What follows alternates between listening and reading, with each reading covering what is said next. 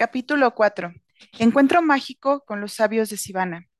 Tras andar durante horas por intrincados caminos y sendas herbosas, los dos viajeros llegaron a un verde y exuberante valle. En uno de sus lados, los picos del Himalaya ofrecían su protección como soldados castigados por la intemperie que guardaran, eh, que guardarán el lugar donde descansaban sus generales. Al otro lado había un espeso bosque de pinos, tributo natural a esta tierra de fantasía. El sabio miró, miró a Julián y sonrió. Bienvenido, bienvenido al Nirvana. Descendieron por otro camino y se adentraron en el bosque que formaba el lecho del valle. El olor a pino y a sándalo impregnaba el aire fresco y límpido de la montaña. Julián, que ahora iba descalzo para aliviar sus doloridos pies, notó la caricia del musgo húmedo. Le sorprendió ver vistosas orquídeas y otras flores hermosas bailando entre la arboleda, como si se deleitara en el esplendor de aquel retazo diminuto de paraíso. Julián oyó voces en la distancia, voces suaves y agradables al oído. Se limitó a seguir al sabio sin decir nada. Tras quince minutos de caminata llegaron a un claro. Lo que vio entonces fue algo que ni siquiera el mundano y difícilmente impresionable Julián Mantle podía haber imaginado una aldea hecha exclusivamente de lo que parecían rosas. En mitad del poblado había un pequeño templo, como los que Julián había visto en sus viajes a Tailandia y Nepal, pero este estaba hecho de flores rojas, blancas y rosas, unidas mediante largas tiras de cordel multicolor y ramitas. Las pequeñas chozas que punteaban el espacio circundante parecían las austeras casas de los sabios. También, estaba eh, también estaban hechas de rosas Julián se quedó sin habla. En cuanto a los monjes que vivían en la aldea, Julián vio que se parecía a su compañero de viaje, quien ahora le dijo que se llamaba Yogi Raman. Explicó que era el más viejo de los sabios de Sivana y el líder del grupo.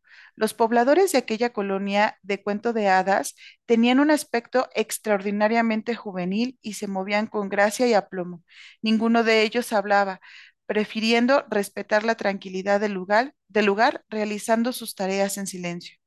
Los hombres, que parecían solo una decena, llevaban la misma túnica roja que el yogi Raman y sonrieron serenamente a Julián cuando hicieron su entrada en la aldea. Todos se veían apacibles, sanos y satisfechos.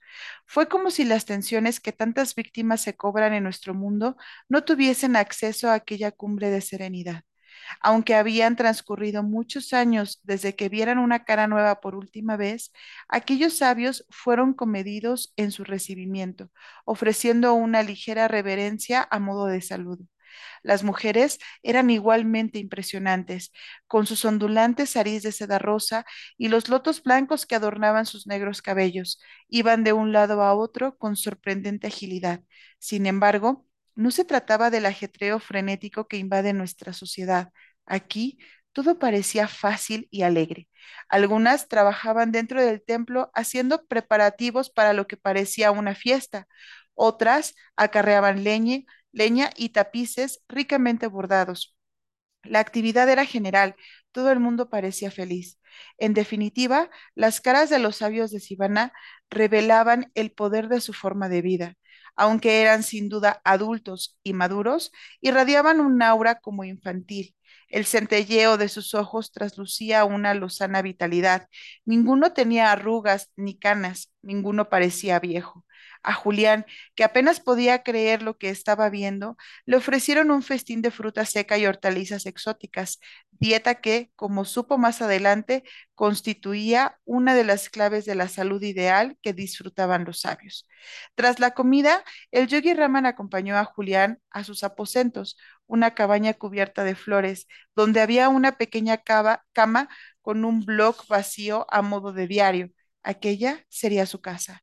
Aunque Julián, aunque para Julián aquel mundo mágico de Sivana era una absoluta novedad, tenía sin embargo la sensación de que era un poco como volver a casa, un regreso a un paraíso que hubiera conocido mucho tiempo atrás.